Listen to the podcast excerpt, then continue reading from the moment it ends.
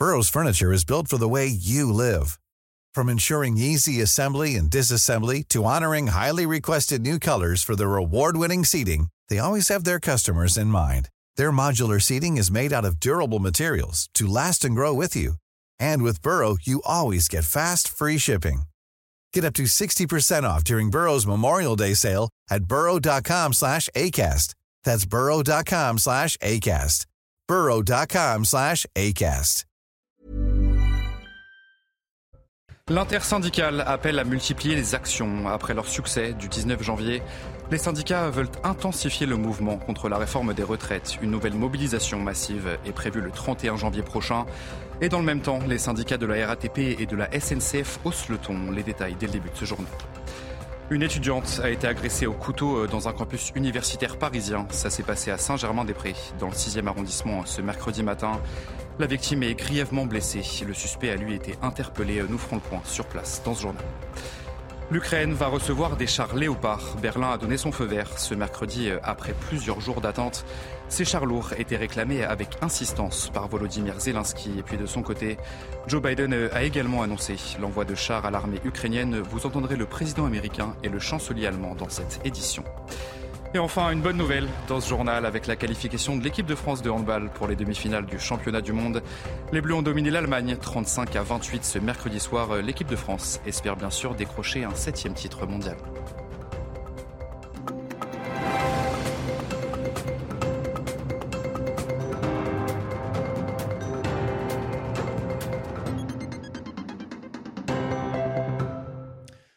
Bonsoir à tous, très heureux de vous retrouver sur CNews. Soyez les bienvenus dans l'édition de la nuit. L'intersyndicale appelle toute la population euh, à se mobiliser massivement le 31 janvier prochain. Après leur succès du 19 janvier, les syndicats veulent frapper encore plus fort dans une semaine contre cette réforme des retraites. Les leaders syndicaux euh, ont donné rendez-vous aux médias ce mercredi devant l'Assemblée nationale avant d'être reçus euh, par la Commission des affaires sociales. Nous avons appelé à multiplier d'ici au 31 janvier date de la prochaine mobilisation, les actions et initiatives partout sur le territoire, dans les entreprises et les services, dans les lieux d'études, y compris par la grève. Notre système de retraite par répartition n'est pas en danger et rien ne justifie une réforme aussi injuste et brutale on n'est pas encore en vacances. OK? Il n'y a pas des vacances. Les vacances, c'est la semaine prochaine. Mais non, non, les vacances, c'est à partir du, euh, du 5 ou 6, je crois, pour les premières zones. Donc aujourd'hui, il y a une mobilisation le 31. Ce qui est important, c'est le 31. Le 31, il faut qu'un maximum de citoyens, de travailleurs et travailleuses soient mobilisés dans les manifestations partout en France, le fasse dans le cadre qui était celui du 19, c'est-à-dire euh, de façon revendicative et respectueuse et pacifique. Et c'est ça la démocratie, c'est qu'on puisse s'exprimer comme ça. Donc la CFDT, c'est la voie qu'elle poursuit. Le 31 au soir, on se regroupera de nouveau en intersyndical pour décider ensemble, ensemble, ce qu'on fait. Les syndicats de la RATP et de la SNCF, eux aussi, haussent le ton. Ils prévoient plusieurs journées de mobilisation euh, contre cette réforme des retraites. Une première, vous le voyez à l'écran, le 31 janvier et une autre les 7 et 8 février prochains. Et puis si ce mouvement est reconductible, il pourrait impacter les vacances d'hiver. Alexis Vallée, Kinson, Célia Jouda. C'est sur un appel à la mobilisation le 31 janvier que s'est conclue la réunion intersyndicale de la RATP. D'après Bertrand Hamache, secrétaire général de la CGT RATP, la suite des événements devrait être discutée prochainement. À l'heure actuelle, dans l'intersyndicale à l'RATP, les conditions ne sont pas tout à fait réunies pour aller au-delà du 31. On a encore jusqu'au 31 pour préparer sur cette question-là. Bien sûr qu'on est aussi, euh, on attend aussi voir la mobilisation qu'il va y avoir le 31 que nous, on estime puissant. La grève du 31 sera également suivie par la SNCF qui prévoit d'intensifier ses actions c'est ce que souhaite Fabien Villedieu, représentant du syndicat de Sudrail. Nous, déjà, ce qu'on va faire, c'est qu'on va faire grève le 31 avec tout le monde. Faire uniquement des journées de 24 heures, on a la faiblesse de croire que ça ne suffira pas. Si ça ne suffit pas, eh ben, il faut un peu cranter en termes de mobilisation. La SNCF a d'ores et déjà appelé à deux jours consécutifs de grève, les 7 et 8 février prochains. Alors même que la première zone sera déjà en période de vacances scolaires, les Français redoutent de pâtir de cette situation. Je ne sais pas, c'est vraiment c'est la meilleure façon. Nous, on est en études à Paris, donc euh, enfin, on est là, on est obligé de prendre des trains, donc c'est pas cool pour nous. Pour les syndicats, c'est la seule façon, en fait, de pouvoir faire un levier, mais c'est toujours sur les mêmes que ça tombe. Le bras de fer entre organisations syndicales et gouvernements étant engagé, il s'agit pour elle de relever un défi, continuer la mobilisation tout en conservant le soutien des Français. Et puis euh, le retour à la normale est prévu ce jeudi matin euh, à la gare de l'Est. Mardi, euh, le trafic avait été totalement interrompu suite à un acte de sabotage qui avait détruit des installations de la SNCF. Et après deux jours de réparation, le trafic va donc reprendre normalement. Et sachez que l'enquête ouverte par le parquet de Meaux se poursuit. Solène Boulan et Maureen Vidal.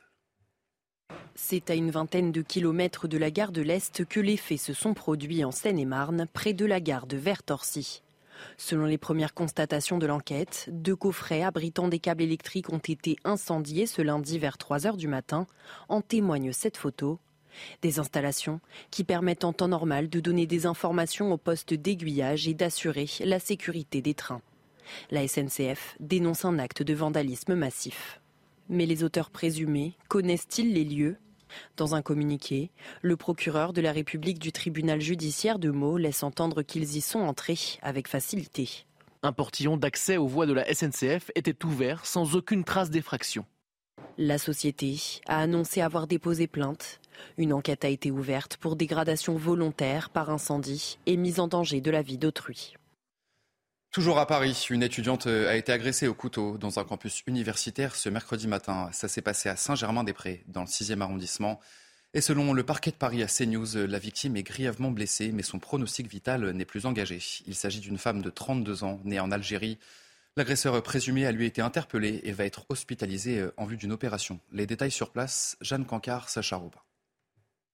Les faits se sont déroulés aux alentours de midi ce mercredi au septième étage du bâtiment de l'université, ici dans le 6e arrondissement de Paris. L'étudiante sortait de l'ascenseur lorsqu'elle a été poignardée, agressée à l'arme blanche à plusieurs reprises par un homme. Rapidement, elle a été prise en charge par les secours avant d'être transportée à l'hôpital pendant que son agresseur présumé, lui, dans un premier temps, a pris la fuite. Il a pu emprunter le métro avant d'être interpellé quelques stations plus loin par les forces de l'ordre. À ce stade de l'enquête, la piste privilégiée par les enquêteurs est celle d'un différent d'ordre privé. Ici, les étudiants sont tous sous le choc. Une cellule psychologique a été mise en place pour cette journée de mercredi et se poursuivra jusqu'à la fin de la semaine. Depuis le mois de juillet, 1400 EHPAD ont été contrôlés. Il s'agit des établissements les plus à risque appartenant au groupe Orpea ou ayant fait l'objet de signalements. Je vous propose d'écouter ce témoignage glaçant, celui de la fille d'une victime dans un EHPAD Orpea. Et elle raconte ce qu'il s'est passé avec sa mère. Environ trois semaines après son admission, donc nous ne pouvions pas aller la voir puisque c'était vraiment le confinement. Euh, on me téléphone, on me dit votre mère est tombée, elle a eu un petit accident, c'est pas grave, elle s'est ouvert la tête, elle a beaucoup saigné. J'ai dit ah bon, mais elle est tombée quand? Expliquez-moi, je n'ai pas été prévenue euh, à aucun moment. Ah ben elle est tombée hier, elle a beaucoup saigné. Je demande à avoir la plaie, on, on me dit que c'est pas possible. J'arrive à communiquer avec ma mère qui me dit j'ai appelé au secours, j'ai appelé au secours, j'ai très très mal, j'ai une grosse bosse, j'ai mal à la tête, j'ai mal à la tête, personne n'est venu. Ça, c'était le premier incident. Euh, deuxième incident, je suis là, on était au, parloir, ce que j'appelle le parloir, c'est-à-dire qu'elle était derrière la fenêtre avec un masque, et moi j'étais à l'extérieur derrière la fenêtre également avec un masque. Elle baisse son masque et je vois qu'elle est dentée. Actualité euh, internationale à présent. Après des jours d'attente, Berlin a donné son feu vert à la livraison de chars Léopard à l'Ukraine. L'Allemagne va livrer pour sa part 14 chars. Moscou dénonce euh, une décision extrêmement dangereuse de Berlin qui va amener euh, le conflit vers un nouveau niveau de confrontation. On va écouter le chancelier allemand.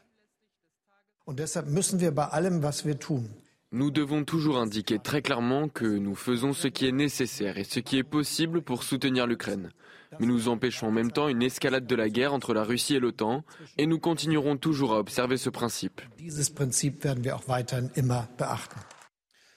Et sachez que les États-Unis euh, vont eux aussi renforcer l'arsenal militaire ukrainien. Joe Biden a annoncé l'envoi de 31 chars lourds sur place. Le président américain a affirmé que cette aide ne représentait pas une menace, offensive contre la Russie. Aujourd'hui, j'annonce que les États-Unis vont envoyer 31 chars Abrams en Ukraine, soit l'équivalent d'un bataillon ukrainien. Le secrétaire Austin a recommandé cette mesure parce que cela renforcera la capacité de l'Ukraine à défendre son territoire et à atteindre ses objectifs stratégiques. Et pendant ce temps, l'armée ukrainienne a admis avoir cédé aux Russes la ville de Soledar dans l'est du pays. Deux semaines après l'annonce de sa prise par Moscou, le groupe paramilitaire russe Wagner euh, avait annoncé avoir pris Soledar le 11 janvier dernier et l'armée russe présente la conquête de Soledar comme une étape clé pour encercler la ville voisine de Barkmout. Et puis au moins de morts et sept blessés dans une attaque au couteau ce mercredi en Allemagne. Les faits se sont déroulés dans un train régional circulant dans le nord du pays. L'auteur présumé a été interpellé et le motif de l'agression n'est pas encore connu. Aucune piste n'est pour le moment écartée par les forces de l'ordre. Et puis une autre attaque à l'arme blanche, cette fois-ci à Algeciras, dans le sud de l'Espagne. Un sacristain a été tué et plusieurs personnes blessées dans une église de la ville. Et selon des témoins, l'assaillant serait rentré à l'intérieur de l'édifice muni d'une machette. Une enquête pour terrorisme a été ouverte sur place. Retour en France, le chômage continue de baisser. Le nombre de demandeurs d'emploi a chuté de 3,6% au quatrième trimestre 2022 par rapport au trimestre précédent. Désormais, on compte en France 3 50 000 chômeurs, très exactement. C'est des chiffres publiés par le ministère du Travail. Et sachez que c'est le niveau de chômage le plus faible depuis 2011. Dans le reste de l'actualité, la chasse aux promotions dans les supermarchés, c'est le quotidien de nombreux Français pour faire face à l'inflation. Des grandes surfaces ont même euh, mis en place des rayons anti-gaspi qui proposent des produits frais dont la date de péremption euh, approche. En Gironde, Antoine Estève et Jérôme Rampenot. Dans cet hypermarché de la banlieue de Bordeaux, c'est le rayon idéal pour traquer les bonnes affaires. Des produits frais dont la date limite de vente approche sont bradés. Les chefs de rayon en apportent toute la journée. Ils prennent les produits euh, qui sont en date de péremption courte. On a un système informatique qui vient flasher le produit et sort une remise qu'on applique ensuite. Ça va de 20 jusqu'à 40, 50%, ça dépend en fait effectivement euh, du produit et de la rotation. On fait des économies parce que c'est quand même 20 ou 30% de moins. L'heure actuelle, c'est vraiment des petites économies, quoi. Mais bon, c'est tout est bon à prendre. Hein. Ce couple de Libourne perçoit le minimum vieillesse. Chaque produit est sélectionné sur le catalogue en fonction des meilleures promotions de la semaine. Je fais ma liste, je prends le livre ou je vais sur Internet je regarde et je fais ma liste, ce qui m'intéresse, à condition que ce soit bon et pas cher. Luce et Marcel se partagent une retraite de 700 euros. Chaque dépense est comptée au centime près. Ici, ils profitent des offres de dernière minute de la poissonnerie. On va prendre que du poisson en promo. Et en cuisine, on a un congélateur aussi. Les retraites, elles ne sont pas élastiques et puis euh, tout est beaucoup plus cher. On a fait quand même 60 km pour venir ici. Hein. D'après plusieurs distributeurs, la chasse aux promotions et aux produits discount connaît une croissance sans précédent. Ces rayons ont connu une hausse de chiffre d'affaires de 25% depuis deux ans. On en vient à la colère des producteurs de betteraves. Le gouvernement a renoncé à l'autorisation des néonicotinoïdes. Les agriculteurs craignent des conséquences sans précédent sur leur rendement. Kinson, Marion Bercher et Somaya Lalo. La semence de betterave commence dans un mois et depuis l'annonce, les agriculteurs sont désemparés. On est prêt à, pouvoir semer les graines de betterave, sauf que les graines, aujourd'hui, moi je les ai commandées en néonicotinoïdes et je sais que je ne vais pas pouvoir les semer. Et là aujourd'hui, euh, chez nos agriculteurs, c'est vraiment devenu de la colère. En 2020, Jean-Philippe Garneau, agriculteur, a testé une semence sans néonicotinoïdes. Résultat, la plupart des betteraves étaient atteintes de la jaunisse. J'ai perdu 70% de mon chiffre d'affaires en 2020. Donc aujourd'hui, je ne veux pas recommencer. C'est toute une filière qui est en danger, comme l'explique Jean-Christophe Pierre, directeur betteravier. J'ai des fournisseurs, donc des fournisseurs, des transporteurs, qui ont annulé des commandes de camions tout de suite, puisqu'ils ne savent pas la quantité qu'ils vont transporter. J'ai des entrepreneurs qui arrachent les betteraves, donc qui mettent à disposition des machines pour arracher les betteraves, donc en prestation de service, qui ont aujourd'hui annulé des commandes de machines. Donc aujourd'hui, nous sommes collectivement inquiets pour la compétitivité de la filière. L'Union européenne pointe un produit toxique, notamment pour la biodiversité.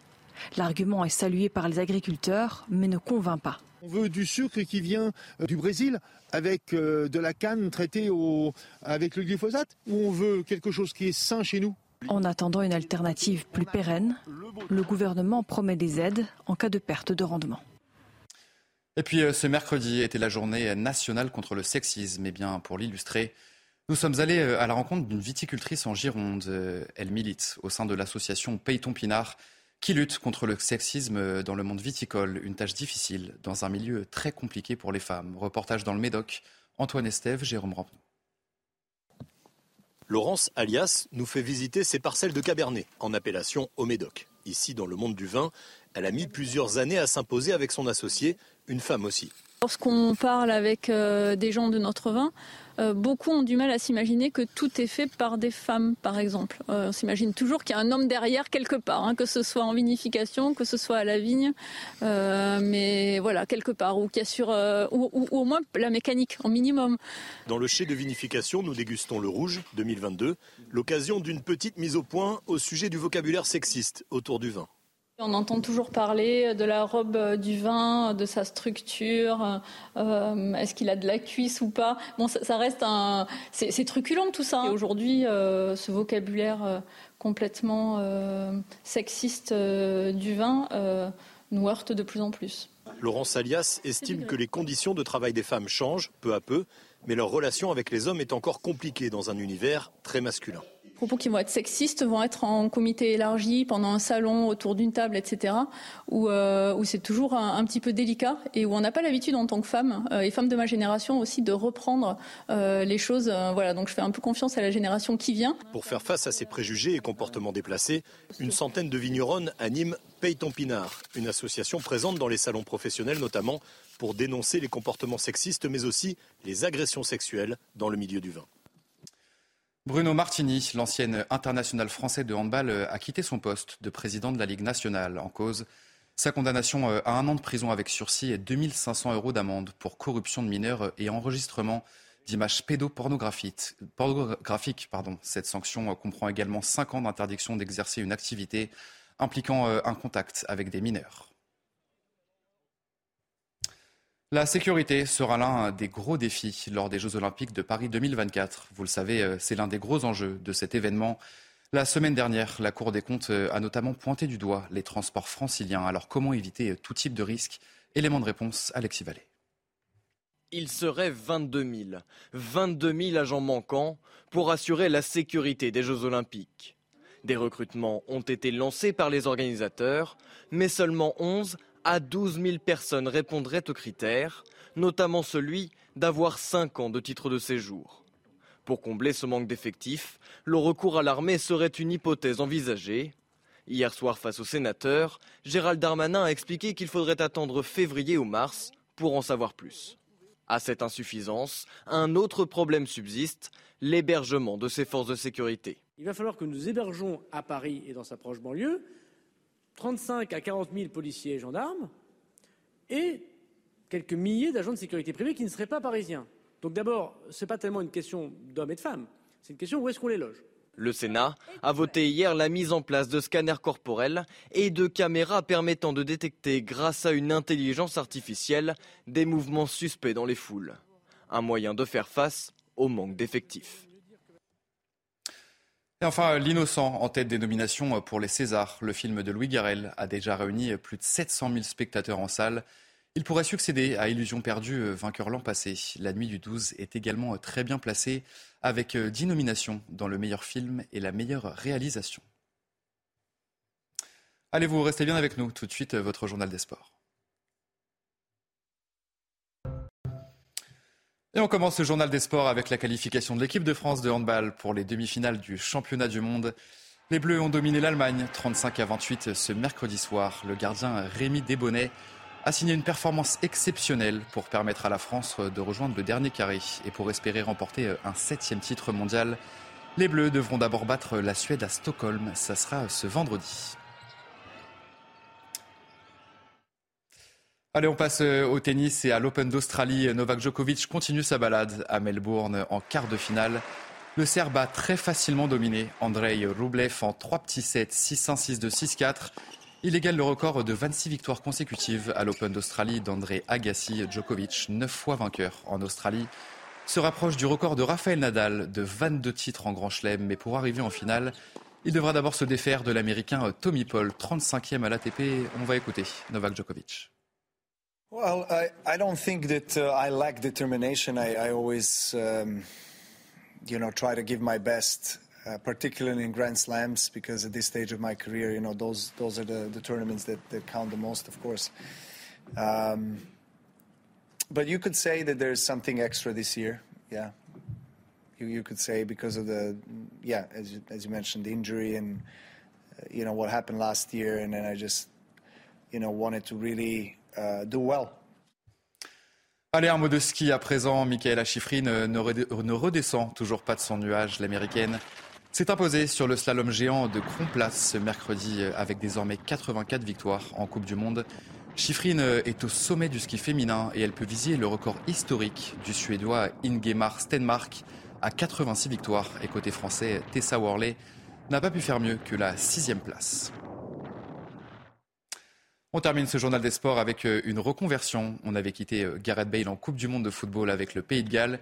Eh bien, il est de retour deux mois plus tard, euh, mais cette fois-ci sur le green. Passionné de golf, le Gallois peut désormais envisager une nouvelle carrière. Claria Mariani nous dévoile les coulisses de cette nouvelle vie. La retraite à 33 ans. Sous le soleil de San Diego, Gareth Bale va bien visiblement.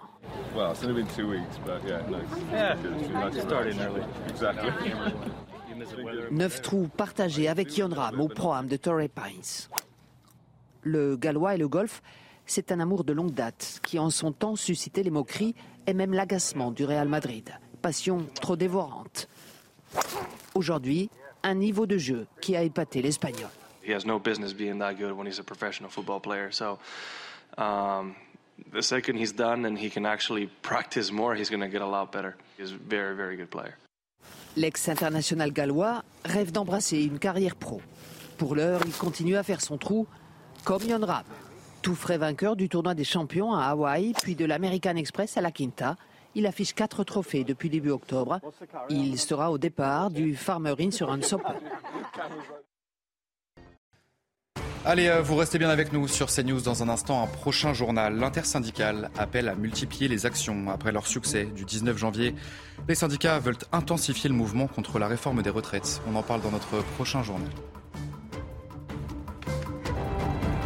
Retrouvez tous nos programmes et plus sur cnews.fr.